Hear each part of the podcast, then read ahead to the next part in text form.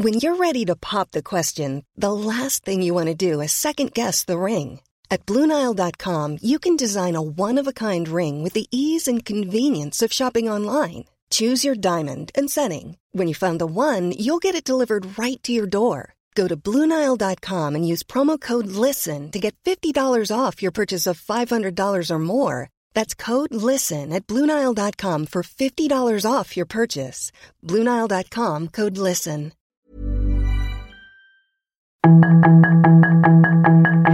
Tarde a tarde, lo que necesitas saber de forma ligera con un tono accesible. Solórzano, el referente informativo.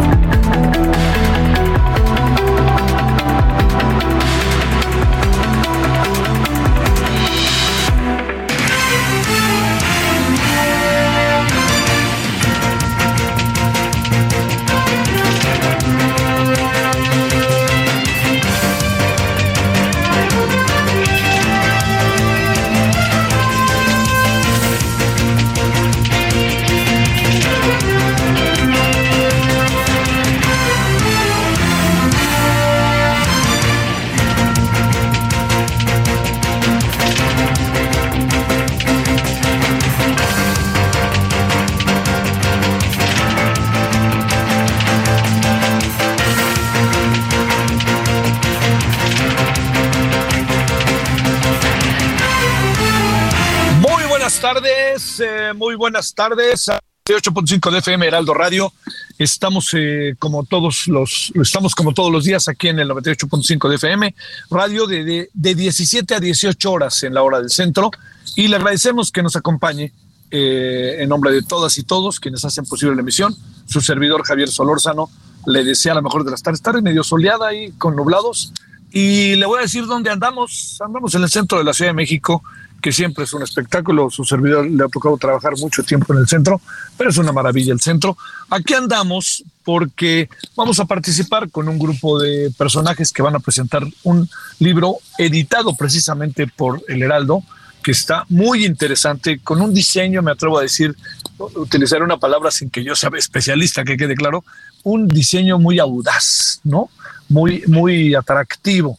Cuando el tiempo se rompió de Betsabe Romero, que es una gran artista eh, mexicana, yo he podido platicar con ella en otras ocasiones, cuando estábamos en el Canal 11, uh, y, este, y hemos platicado con ella. Tiene una presentación de María Milo, la pandemia dio fruto a un nuevo estilo de vida, es lo que, entre otras cosas, y tiene textos de Mónica Lavín, de José Manuel Valenzuela Arce, de Kerry Doyle, de Diana Bechler, de Betsabe Romero, de María Laura, Marie Laurie Bernadac, de Valentina Locatelli, de Emily Shangur y Fiel Monk, de Hans Michel Herzog, y cierra con el arte que sigue la obra de Betsabe Romero.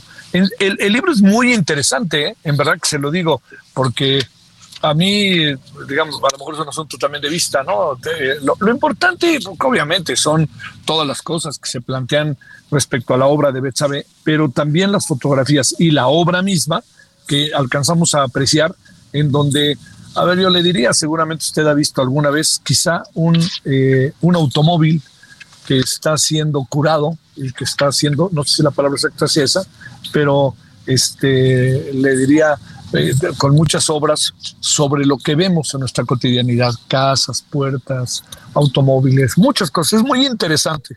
Se lo digo al rato, a ver si en la noche ahí también le cuento otro poco, pero por lo pronto, bueno, yo voy a participar, voy a, no, no como, como conocedor de la obra, sino voy a participar para, eh, para hacer presentación, dar la palabra, en fin, como una especie de coordinador o algo parecido, ¿no? De este conductor de, de la presentación del libro. Eh, dos frases que me gustan mucho de lo que plantea Betsabe. La primera, la frontera es de papel, crece y decrece de artificios. Y otra es, la frontera duele mucho y su dolor nunca ha dejado de cruzar. Todo va a estar en la calle de Pino Suárez, acá en el Museo de la Ciudad de México, que como usted lo sabe, ¿no? El, el, centro de la Ciudad de México es imparable, ¿no? La cantidad de personas que se mueven, la cantidad de pequeños comercios, eh, tratando en buena medida de que no haya comercio informal, eh, pero es casi, digo, es inevitable, ¿no? Es inevitable. Y ahora también, pues hemos crecido mucho con, con las bicicletas o con los llamados ciclotaxis, que están este, pintados de manera muy divertida, ¿no? Como si fueran cocodrilos, a lo mejor mucha gente joven no sabe qué son los cocodrilos. Así se les llegó a llamar a los taxis, que eran automóviles grandes, ¿no? Imagínense un Ford grande, un Plymouth grande, un Dodge grande, un Chevrolet grande, ¿no? Que eran así enormes. Y luego lo hicieron también chicos, pero tenían, les llamaron cocodrilos, yo no sé bien por qué, porque parece que en el fondo como tenía muchas rayitas, parecían como los, los colmillos de los cocodrilos y eran de color verde. Igual ahora ya tenemos ciclo, taxis y luego también recuerde que está aquí diferentes oficinas, obviamente, más allá de la oficina del presidente, el inquilino de Palacio Nacional, pues a un ladito está la Secretaría de Hacienda, a otro ladito está la Secretaría de Educación Pública, ahí está Palacio Nacional, está el gobierno de la Ciudad de México, pues todo es aquí, en buena medida se concentra, ¿no?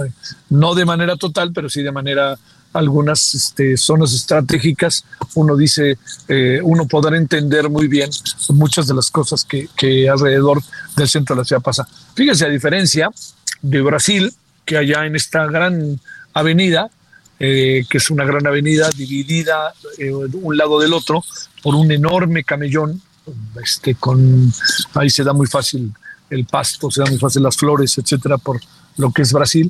Pero entonces todo eso que le cuento, lo que a donde voy es a decirle que ahí sí se encuentran en Brasilia todas las oficinas de gobierno de un lado y del otro, y al final se encuentra Plan Alto, que es pues, la oficina del presidente eh, Bolsonaro, que fue que ahora vamos a ver qué pasa, ¿eh? vamos a ver qué pasa entre Bolsonaro y todo indica que Lula es cuestión de tiempo. Lula ya dijo que quería, nomás es cosa de que haya una convención del Partido de los Trabajadores y para que quede ya formalmente Lula como candidato. ¿Qué irá a pasar allí en Brasil? Eh, no deja de ser, la verdad que es mucho, muy interesante. No tengo la más remota idea. ¿Qué va a pasar aquí en el 2024? Mm, parece que van ganando unos y que llevan ventaja unos, pero vaya usted a saber. Bueno, todo esto también se lo cuento por varias razones. Eh, le estoy de esto del libro, etcétera. Pero déjeme iniciar el, esta tarde aquí en el 98.5 de FM desde el centro de la Ciudad de México. Déjeme, déjeme contarle que el día de hoy el Parlamento abierto en la Cámara de Diputados sobre la reforma electoral créame, hoy creo, hoy, hoy fue de esos días en donde, usted decir que diario le digo lo mismo, pero fue un día con tintes eh, sumamente interesantes de, me atrevo a decir, de lo que se podría hacer realmente sin necesidad de pensar en la reforma, este, en una reforma integral electoral, sino más bien pensar en los muchos movimientos que se pueden llevar a cabo, reformas legales, diría la consejera Carla Humphrey el día de hoy, ese tipo de cosas que pudiéramos nosotros este, llevar a cabo de manera eh, inmediata hacia, esto es importante, hacia la elección del 2024. Mire, hoy estuvo con nosotros el presidente del Instituto Electoral de Chiapas. Estuvo María de los Ángeles Fromo, Fromo que como usted sabe fue durante algún tiempo este, eh, la, la, que encabezó la FEPADE bromeábamos que durante su tiempo la FEPAD era, ¿qué? ¿Te robaron? Ve a la FEPAD, porque decía, la FEPAD siempre resuelve los problemas, ¿no? Que era una broma que hacíamos. Estuvo también el fiscal electoral del estado de Jalisco y estuvo la consejera Carla, el consejera, la, consejera, la consejera del Instituto Nacional Electoral, Carla Humphrey. ¿De qué se habló?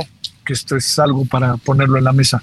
Se habló de dinero, se habló de lo que cuesta hoy llevar a cabo una elección y de los dineros, cómo se meten los dineros, que esto es el gran asunto, en los procesos electorales. Mire, algo que, que, es para reflexionar, ¿no? que lo comparto con usted. En el, eh, lo que pasó el martes, en términos de eh, lo que fue una confrontación, un enfrentamiento entre eh, el cártel Jalisco Nueva Generación, todo indica que así es, y eh, en las Fuerzas Armadas a partir de lo que se presume fue que había una reunión de cabecillas del de, eh, cártel Jalisco Nueva Generación. Eh, muchas cosas se especulan que si estaban ellos ahí porque estaban tratando de, de, este, de ponerse de acuerdo para ver que sustituye al Mencho, lo que usted quiera. Pero el hecho está en que estaban reunidos. Y todo indica, no lo sabemos si a través de los servicios de inteligencia o, o a través o de manera fortuita, resulta que encontraron las autoridades que se estaban reuniendo y a partir de ese momento lo que le debo decir es que se vino esta balacera y estos enfrentamientos. No fueron detenidos los cabecillas, el RR y el otro, no fueron detenidos, pero hicieron valer su fuerza. Y como usted lo sabe, se dieron enfrentamientos en Jalisco, en Guadalajara, se dieron enfrentamientos en la carretera rumbo a Irapuato y a, rumbo a Irapuato y a, y a, este, y a Celaya. Y bueno, este, si alguien pagó el pato, como decíamos ayer, es el Oxo, que se lo llevó. Bueno, el Oxo fue terrible lo que pasó, porque 25 Oxos quedaron ahí. Pero lo más importante fue que hubo gente muerta. Hubo enfrentamiento y hubo gente muerta y que hay detenidos. ¿Qué se puede saber de la detención de los personajes? ¿Qué se puede haber de todo eso? No lo sabemos, ¿no? Eso lo tendremos que, que esperar, ¿no? Que, tendremos que, ver cómo, cómo qué información oficial se da. Pero déjeme decirle, para que ya entremos con las conversaciones que tenemos este día, déjeme decirle lo que significa. Significa que si eso está pasando, quiere decir que tienen un control sobre el territorio de algunas zonas. Tener el control sobre el territorio de algunas zonas significa no solamente, ahorita le digo por qué lo cruzo con la reforma electoral, con lo que discutimos hoy en la reforma electoral, significa algo muy, muy claro, que si tienen el control, tienen también el control del territorio y seguramente tienen el control de la designación de candidatas o candidatos. Y si no les cumplen, pues el mejor ejemplo es que más de 30 de ellos, candidatas o candidatos o aspirantes, fueron asesinados en un periodo eh, de como de tres o cuatro meses que tiene que ver con el desarrollo del proceso electoral del 2021. Entonces imagínense lo que nos viene. Lo que nos viene puede ser terrible, ¿no? Bueno, todo esto que le estoy planteando, todo esto que le estoy diciendo, nos lleva a algo que en este momento es fundamental. ¿Cómo podemos enfrentar el dinero del narcotráfico, el dinero en efectivo, las empresas que le dicen a un candidato, oye, yo con todo gusto te ayudo, vente para acá, hombre, no más faltaba, yo te ayudo. Y yo le ayudo, le ayudo a esa empresa, así, esa empresa me ayuda a mí como candidato y al ayudarme, ¿qué, ¿con qué compromisos me estoy quedando? No puede ser todo puro, ¿no? Y casto pero uno debe de tener muy claramente establecido en el marco de la ley las diferentes responsabilidades que se asumen en el proceso electoral y uno dice, bueno, usted va a comprar playeras para regalar. Bueno, ¿a qué empresa se las compra? ¿En cuánto está? Eso se trata, porque también hay algo. Tratamos de repente a los, esto es una cosa que yo no, que yo no entiendo, ¿no? Este, tratamos de repente a los, eh, a los, eh, a los partidos políticos como si fueran entes privados. No es cierto, son entes públicos. Y cuando le digo que son entes públicos, se lo digo con enorme importancia, que es ni más ni menos el hecho de que deben de transparentar y deben de dar cuentas de lo que hacen. Todo esto se dijo en la mañana en una reunión, le quiero insistir, sumamente importante. Y algo que me parece relevante del Parlamento abierto es que si en un primer momento era una especie de club pequeño, no nada más los que eh, quieren invitar pues, este, ciertas organizaciones, hoy se ha entendido que deben de participar el Instituto Nacional Electoral, los que piensan a favor, los que piensan en contra, los académicos, y bueno, por eso la presencia hoy de Carla Humphrey como eh, integrante del Instituto Nacional Electoral resultó tan importante, por eso la presencia de María de Los Ángeles Fromo también, por eso la presidencia del el presidente del Instituto Electoral de Chiapas también, yo creo que eh, hemos avanzado, yo creo que hemos avanzado, pero ¿sabe qué? En la medida en que hemos avanzado, le voy a contar algo, en la medida en que hemos avanzado, nos hemos dado cuenta que algo relevante, algo relevante desde donde se vea, es ni más ni menos que hay mucho, mucho problema por delante para la elección. Hay mucho problema que tiene que ver con el derecho electoral, con el dinero, con cómo enfrentar una elección en donde estamos viendo, vuelvo al martes en la tarde, que la delincuencia organizada logra materialmente apoderarse de territorios. No solamente es el hecho de que se agarren a balazos o que le hagan lo que le hagan a los oxos o que maten a alguien, lo que usted quiera. El asunto está en que hay algo que aquí puede ser fundamental y clave. Si nosotros no, si, el, si, no tenemos claramente establecido la importancia de la transparencia, de la rendición de cuentas. Y si los partidos políticos no se meten en ese terreno, créame que vamos a acabar con una elección en muchos estados rala, no suficientemente importante, no suficientemente trascendente y a lo mejor con muchas con muchos procesos en donde vamos a tener que anular los propios procesos electorales. Bueno, de eso discutimos hoy, perdón, sé que me alargué un poco, pero créame, lo de hoy fue, a mí me parece sumamente importante y algo que, que creo que puede, pues sí, creo que puede ser, puede ser alentador. El problema está muy claramente entendido con las cuatro personas que hoy estaban, un fiscal, un presidente del Instituto Electoral de un Estado, una, una consejera electoral, y no solamente eso, sino también una persona con una larga experiencia en los procesos electorales vía la FEPADE, creo que está, está muy claro por dónde. Pero eso es una cosa. Lo que está dificilísimo es yo no sé si los partidos políticos tienen voluntad, si tienen verdadera voluntad los partidos políticos para llevar a cabo esto. Porque mire, con esto cierro. Usted y yo lo sabemos muy bien lo que ha venido pasando en los últimos años es que los partidos, con tal, con tal de ganar la elección, son capaces de auténticamente de seleccionar, ahora sí que le diría, al candidato más al candidato más impresentable que se puede imaginar con tal de ganar. Y no saben ni quién es ese candidato. Bueno, aquí estamos. Yo le agradezco. Estamos aquí en el centro de la ciudad. Le digo, vamos a estar aquí transmitiendo hasta las seis, un poquito antes de las seis, para ya entrar a la presentación del libro de Betsabe, Romero, eh, editado por Heraldo Media Group. Y si le parece, vamos a una pequeña eh, sintonía de nuestra estación y vamos a regresar para empezar a conversar sobre los temas de esta tarde. Bueno, gracias en nombre de todas y todos. ¿Por qué andamos? Buenas tardes. Solórzano, el referente informativo. En Soriana sabemos lo que te gusta. Aprovecha el 25% de descuento en todos los limpiadores de piso y en toda la jarciería, cubetas, botes y cestos. Sí, 25% de descuento en todos los limpiadores de piso. Soriana, la de todos los mexicanos. Solo agosto 11. Aplican restricciones.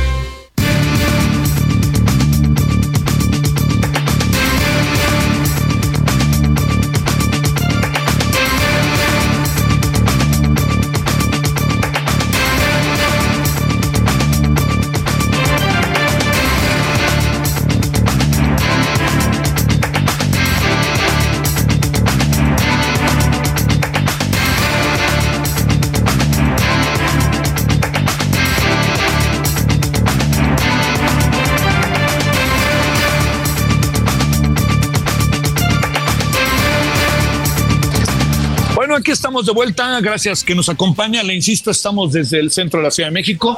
Eh, vamos a esta presentación del libro de Heraldo Media Group de Betsabe Romero. Y gracias que sigue con nosotros. Mire, hoy, hoy pasaron muchas cosas. Muchas cosas pasaron este día. Y una de ellas, importante, es que el Banco anunció eh, un nuevo aumento en las tasas de interés. Eh, a esto, algunas de ellas tienen que ver con que el proceso económico que venimos, eh, del que venimos participando, eh, del que viene el país eh, pasando por todo este proceso, algo que no, no, no pasemos por alto es que subiera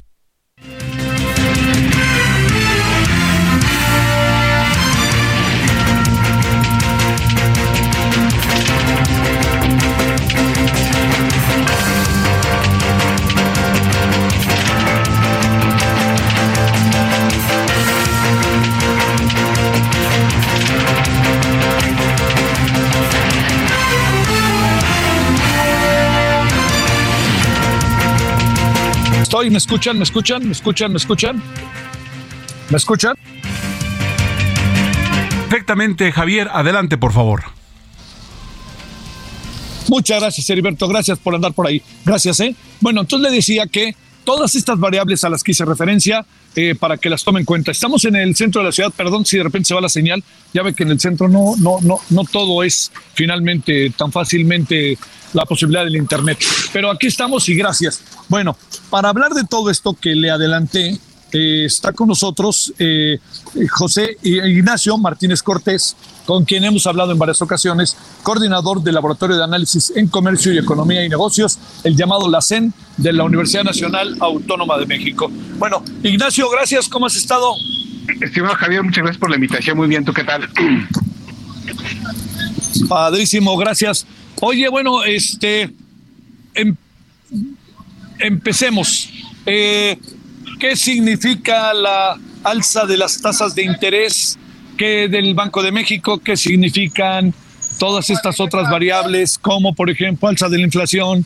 Todo esto, ¿cómo lo ves, Ignacio? mira, mira, Javier, aquí eh, es, sin duda eh, el anuncio que ya se esperaba resultado de que pues eh, tenemos eh, fuertes caídas en la economía mexicana. Por ejemplo, eh, este, este, está la parte referente a la actividad industrial donde pues la, la economía tuvo un muy, pero muy endeble este, crecimiento de, de 0.1%, y esto a su vez es resultado de lo que tenemos eh, principalmente en las entidades manufactureras del norte, y aquí hay que poner las alertas inmediatamente en rojo, a raíz de que, por ejemplo, eh, Coahuila tiene una caída industrial de menos 1%, San Luis Potosí eh, menos 0.7%, eh, Baja California tiene un crecimiento industrial nulo. Nuevo León ligeramente creció 0.1, Querétaro 0.6, eh, Chihuahua 2.1, Sonora es quien más creció en la parte industrial, eh, 3.7%. Y esto es el resultado, este Javier, de una reducción abrupta de la inversión fija bruta de 1.2% a tasa anual, este, disculpa, a tasa mensual. ¿Esto qué implica?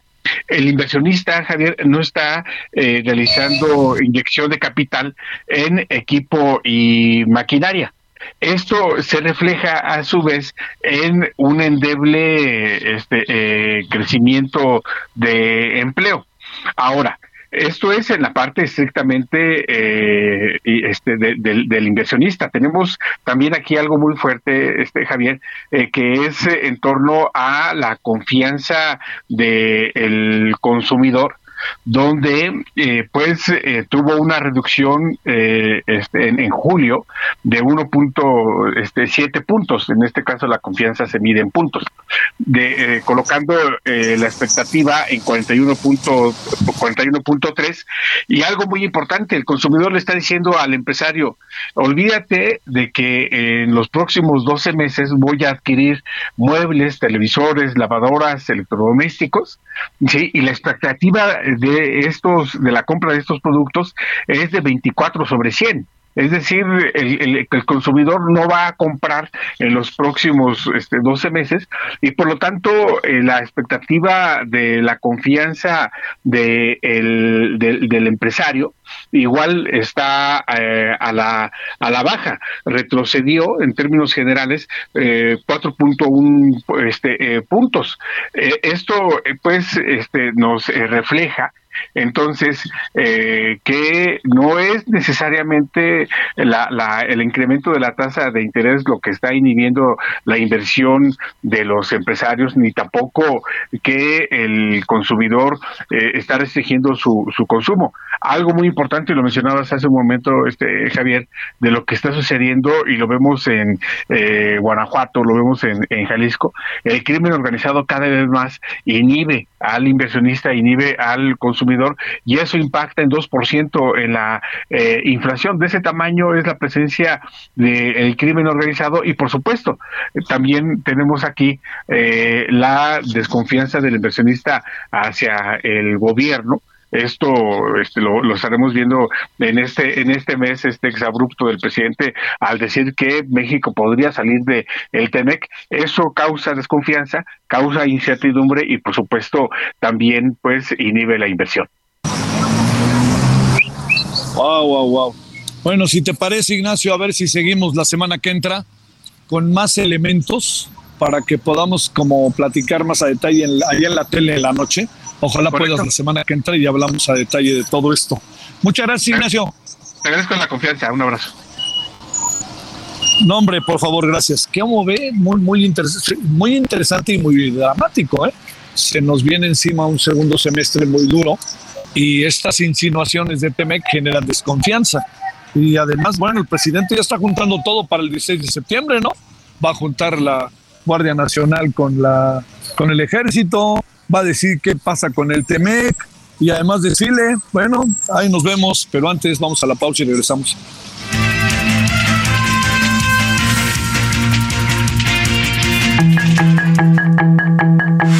El referente informativo regresa luego de una pausa.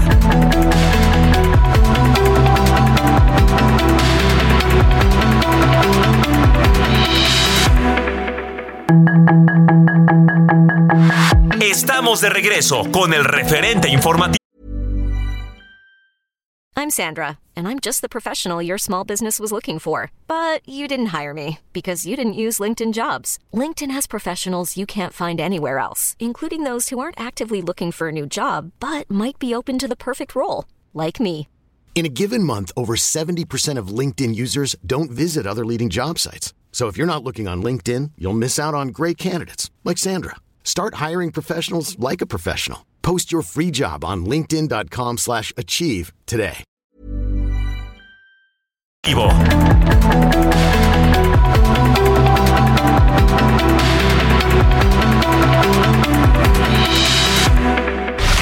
En el referente informativo le presentamos información relevante.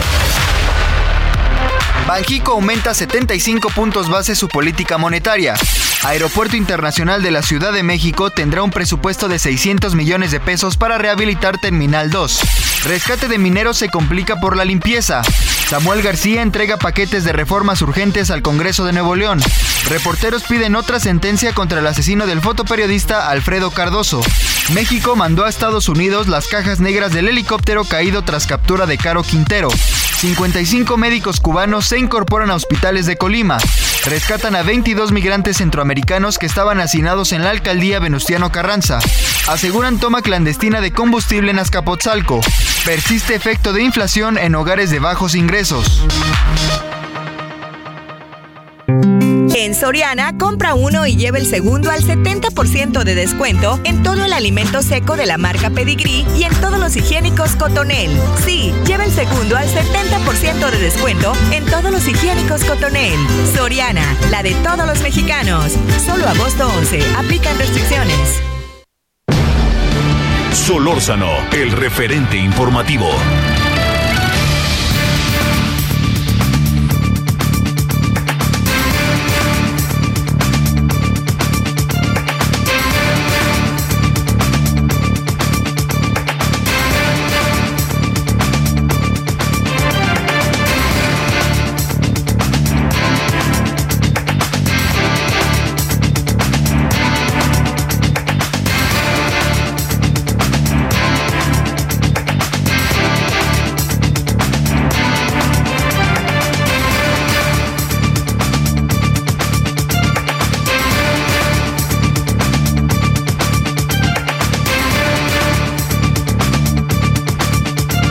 Andamos de vuelta desde, estamos ahora ya en el Museo de la Ciudad de México, aquí en el centro de la ciudad, mucho tránsito, este, tarde de esas muy movidas, ¿no? En, eh, hace mes de jueves, todavía los estudiantes están de vacaciones, ya me lo acaban, entonces pues este, hay más movimiento como usted lo puede imaginar. Bueno, eh, le, le, decía yo que eh, hoy estuvo interesante el Parlamento abierto, tenemos también el tema de cómo van las cosas respecto a la economía y vamos a entrarle ahora de otro de los grandes asuntos de esta tarde, el hecho de que, eh, digamos, todo lo que, lo que ha pasado con la mina allá en Sabinas, Coahuila, uno se pregunta, ¿era algo que se podía evitar o qué? ¿O qué? ¿O qué?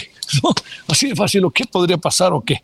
Le hemos pedido, lo hemos venido hablando, usted lo sabe, y le hemos pedido a Raúl García Reinbert, ingeniero experto en minas y metalurgia, que esté con usted y con nosotros, y pues para ver exactamente qué pasa en la mina del Pinabete. Ingeniero, ¿cómo has estado? Muy buenas tardes. Buenas tardes, este, estimado, pues eh, como siempre, escuchando el noticiero tuyo, con mucho gusto, Muchas muchos años en diferentes eh, emisoras. A tus órdenes. Ah, te lo agradezco, me siento honrado, en verdad.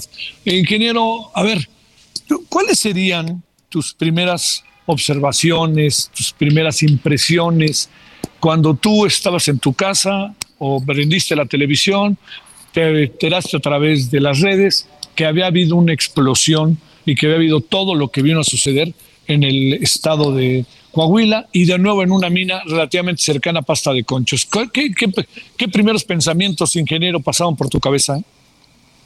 El, primer pensamiento este, fue, tenía que ser, tenía que suceder.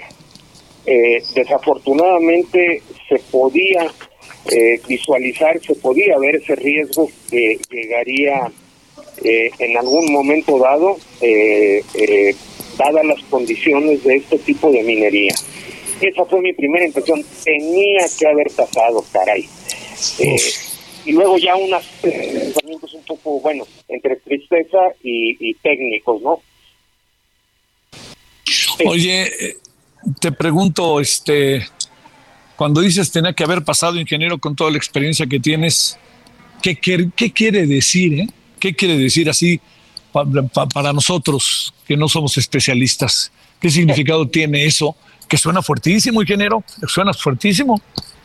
No suena fuertísimo, es fuertísimo. Para, para nosotros, eh, Javier, lo primero que, que, que, se viene esto a la mente es por lo siguiente.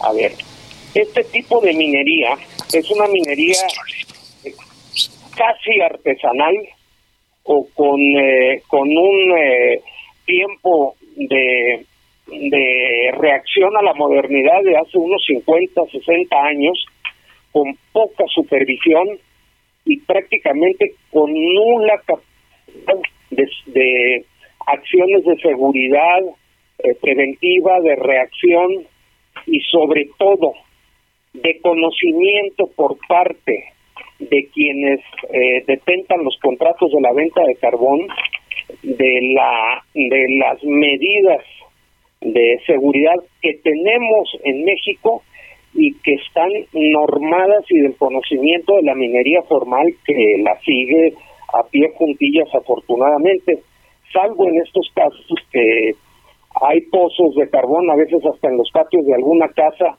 digo por llevarlo a un punto extremo. Eso es lo que uno piensa que este tipo de minería tendría que causar algún día un problema por esa falta de supervisión y de planeación de la de las minas. Oye, ingeniero, ¿dónde es inevitable pensar en la responsabilidad, ¿no? ¿En dónde, en dónde radica la responsabilidad? ¿Dónde está la responsabilidad de una situación como esta? Sobre todo lo pienso por lo siguiente, no se trata, y créemelo, de una cacería de brujas, pero a ver, es una responsabilidad que va siendo compartida de administración tras administración, de gobierno estatal tras gobierno estatal, del gobierno municipal tras gobierno, de dueños, de la Comisión Federal de Electricidad, de Pemex, de dónde, dónde está como esa cadena para saber cómo es posible de que tú te imaginabas que iba a pasar y este, ellos no han visto que podía pasar. Caray, tú eres un especialista, pero pues supone que ellos también, ¿no, ingeniero? Así es, eso de que iba a pasar no excluye a ninguna persona de, de haber cumplido la normatividad.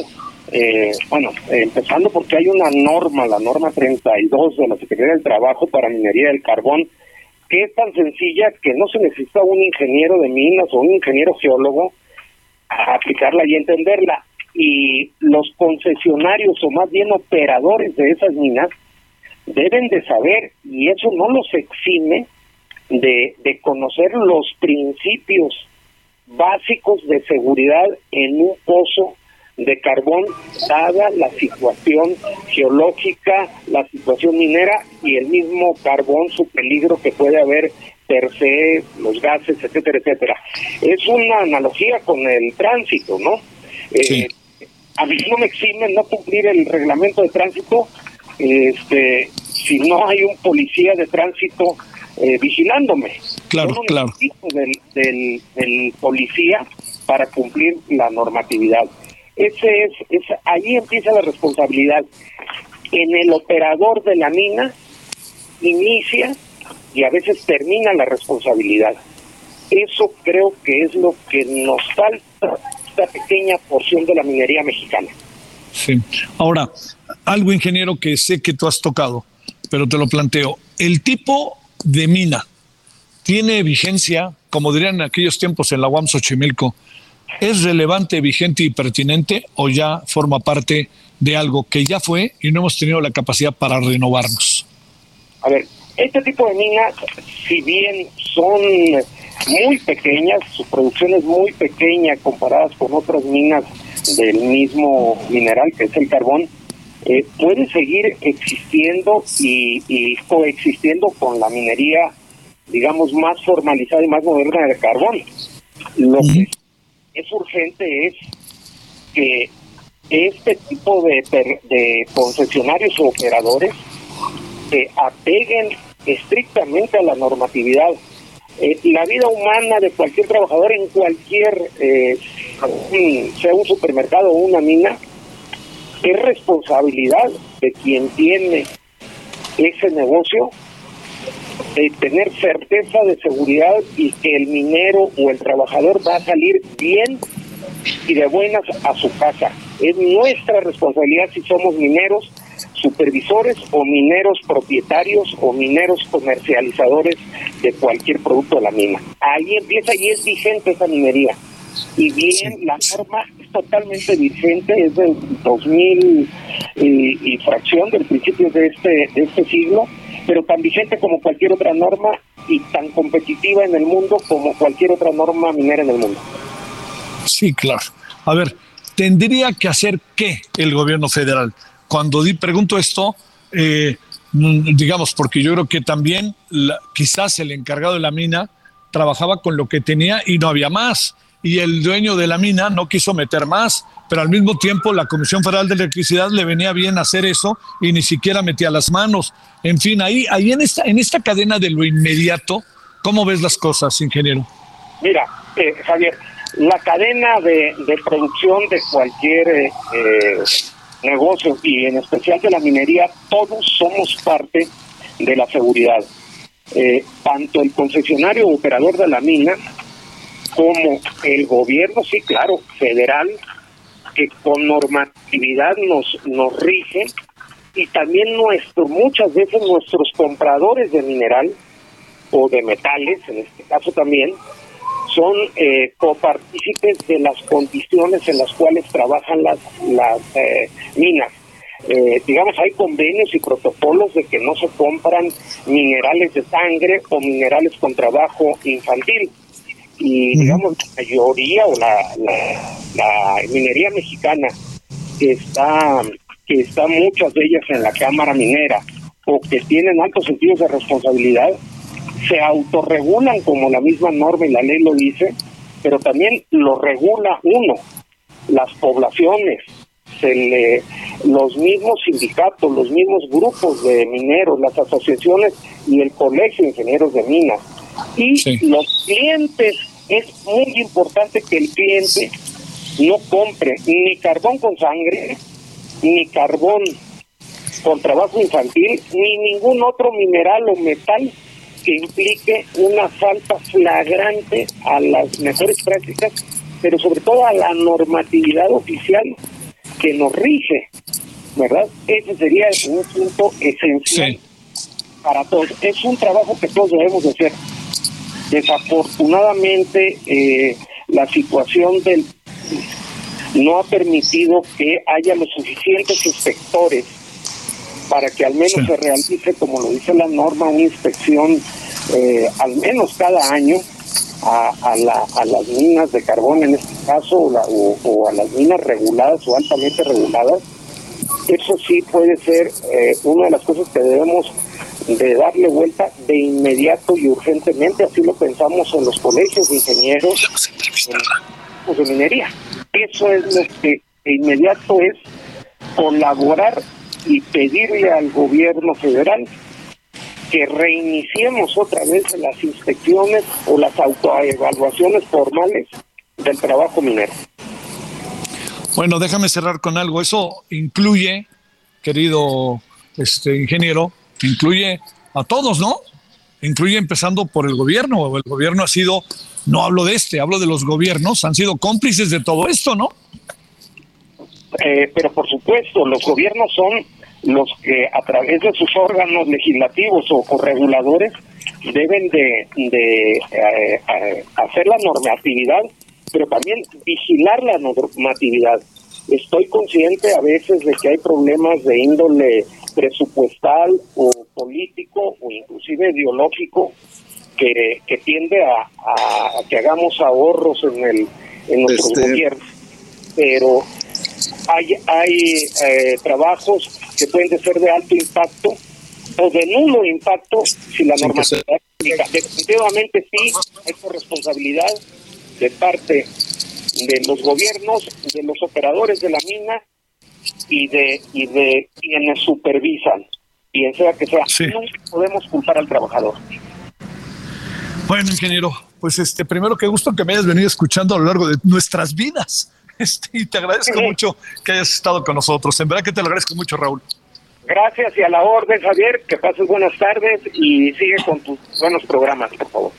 Te lo agradezco muchísimo. Gracias. Gracias. Bueno, son ahora las 17.45 en la hora del centro. Solórzano, el referente informativo.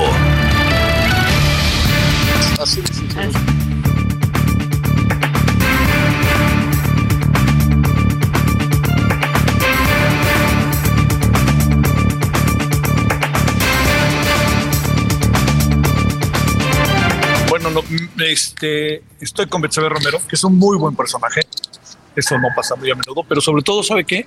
Este, nos acordábamos que cuando estaba ya en el canal nos conversamos y me enseñó parte de su obra y créame que su obra es este, digna de verse. Y hoy se va a presentar su libro, su libro. ¿Cómo estás, Betsabe? Antes que nada, y muchas gracias. Muy bien, Javier, gracias a ti.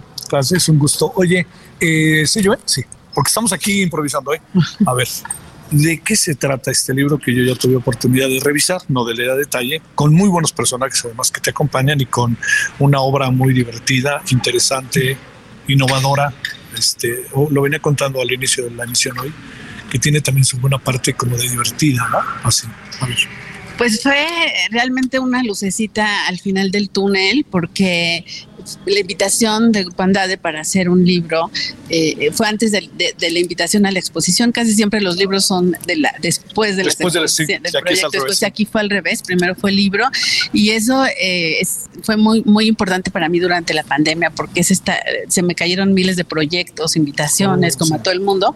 Pero eh, lo del libro siguió, siguió y, y de pronto pues se convirtió en este retomar proyectos que nunca habían sido documentados porque no eran parte de una exposición de un museo, de una galería, sino proyectos de espacio público, proyectos con comunidades migrantes o indígenas, proyectos con universidades y todos en general con, con personajes que han sido mentores y grandes personalidades para mí, este, que a quienes admiro. El, número de personajes que escriben y que te acompañan. Sí, pues tuve realmente la pues, la gracia y la de, que me aceptaran la invitación, de que sus textos fueran llegando gota a gota como oxígeno durante la pandemia y, que eso con las imágenes que fuimos eh, recolectando eh, nos permitió hilar eh, el, de mes con mes ese periodo tan difícil de, la, pandemia. Oye, a ver, déjame decirte, la, parte que corresponde a, está un Volkswagen, ahí está una pared, ahí está un piso, ahí están todas esas, eh, esos bienes, esas cosas materiales, cómo va saliendo en ti hacerlos diferentes y, que, y que asombren. Y, te voy a decir algo más, eh, me parece que una palabra que podría definirlo también que trascienda. Pues primero está la preocupación sobre lo que me rodea, ¿no? Temas que me han acompañado desde hace más de 20 años, como frontera, migración. hay, dos, hay, dos, frases por ahí en tu libro de frontera, eh, ahorita no la recuerdo bien, pero de cruce, siguen los cruces este, en, referencia a los migrantes y a la frontera. ¿no? Claro, son estos límites punzocortantes que nos dejan dividida este, la identidad, la familia, este, que nos dejan heridas, que, que pues a mí me dan pie después de hacer obra en Tijuana hace más de 20 años y regresar y ver que la situación no solo no ha mejorado, sino empeorado. De que pues este gran fenómeno que nos define como seres humanos realmente, este, pues los gobiernos, la economía, la política no está a la altura, ¿no? No está dando lo que tiene que dar porque es, es, un, es una situación constitutiva de, de nuestro ser contemporáneo, el migrar, o sea, estas situaciones forzadas por las que grandes poblaciones se mueven no para y no va a parar. Y por otro lado, la cultura, pues es algo que se canta de los dos lados, se cocina de los dos lados, se, se vive de más allá de cualquier muro, ¿no? Bueno, ya llegó. Lo vamos a entrevistar. ¿Qué, de, no, ¿verdad? De, broma. Este, ¿De qué se trata todo esto, Franco? Que este, te saludamos con mucho gusto aquí delante de Betsabe.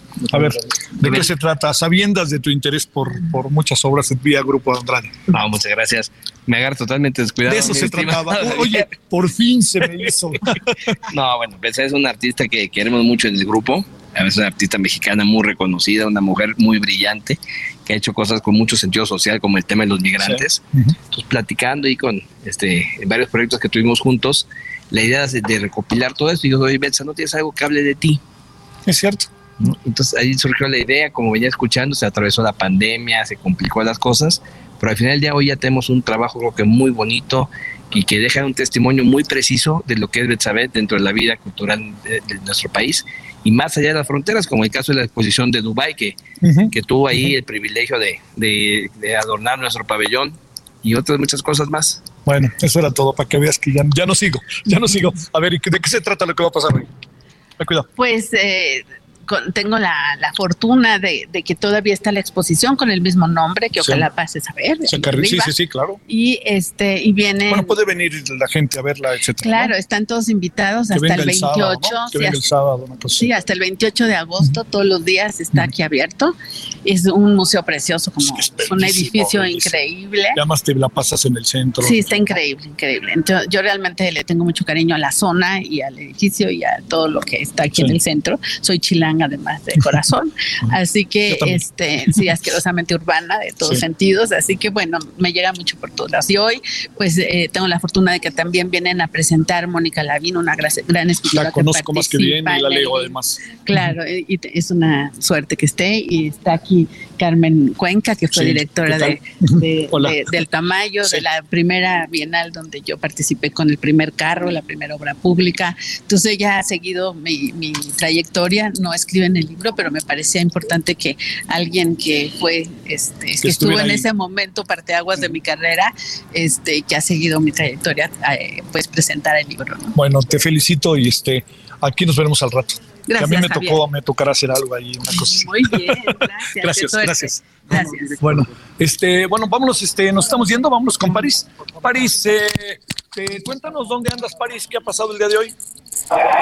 Buenas tardes, Javier, amigas, amigos de de México. Un gusto saludarte desde Sabinas, Coahuila, donde van ocho días de rescate, de intentos de rescatar a estos 10 mineros que permanecen atrapados desde el pasado 3 de agosto en esta mina carbonera del municipio coahuilense de Sabinas.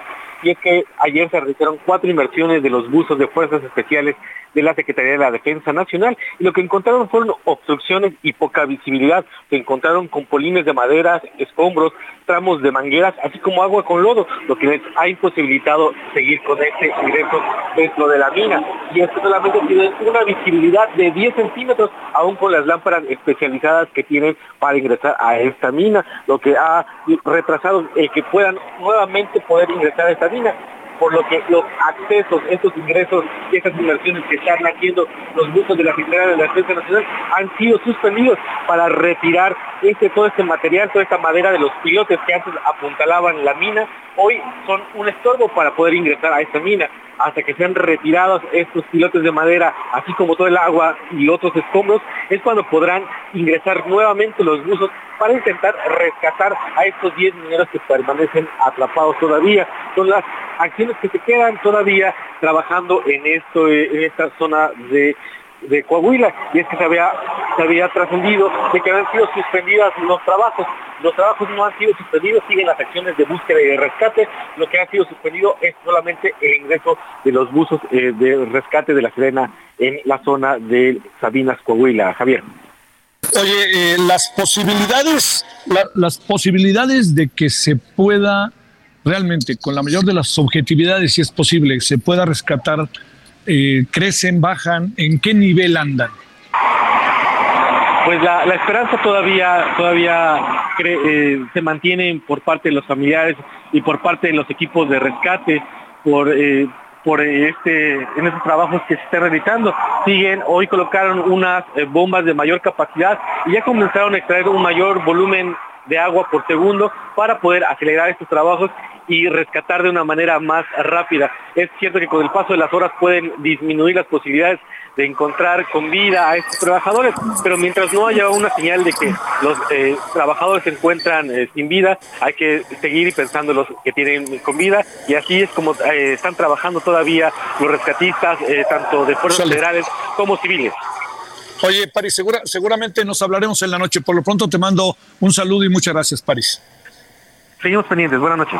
Bueno, gracias. Eh, bueno, nos vamos eh, a las 21 horas. Gracias, Heriberto. A las 21 horas en hora del centro estaremos, como todos los días, en Heraldo Televisión. Le esperamos con estos temas que hemos tratado a lo largo de esta tarde y también con otros más. Y tenemos la presencia de Alejandro Ope, como todos los jueves. Bueno, por lo pronto, pásela bien. Buenas tardes. Todavía hay tarde. Siga con nosotros. Adiós.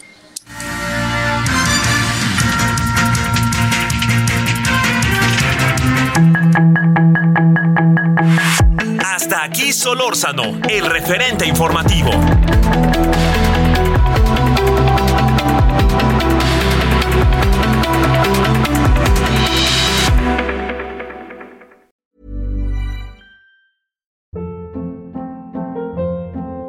Hold up. What was that? Boring. No flavor. That was as bad as those leftovers you ate all week. Kiki Palmer here, and it's time to say hello to something fresh and guilt-free. Hello Fresh. Jazz up dinner with pecan-crusted chicken or garlic butter shrimp scampi. Now that's music to my mouth. Hello Fresh. Let's get this dinner party started. Discover all the delicious possibilities at hellofresh.com.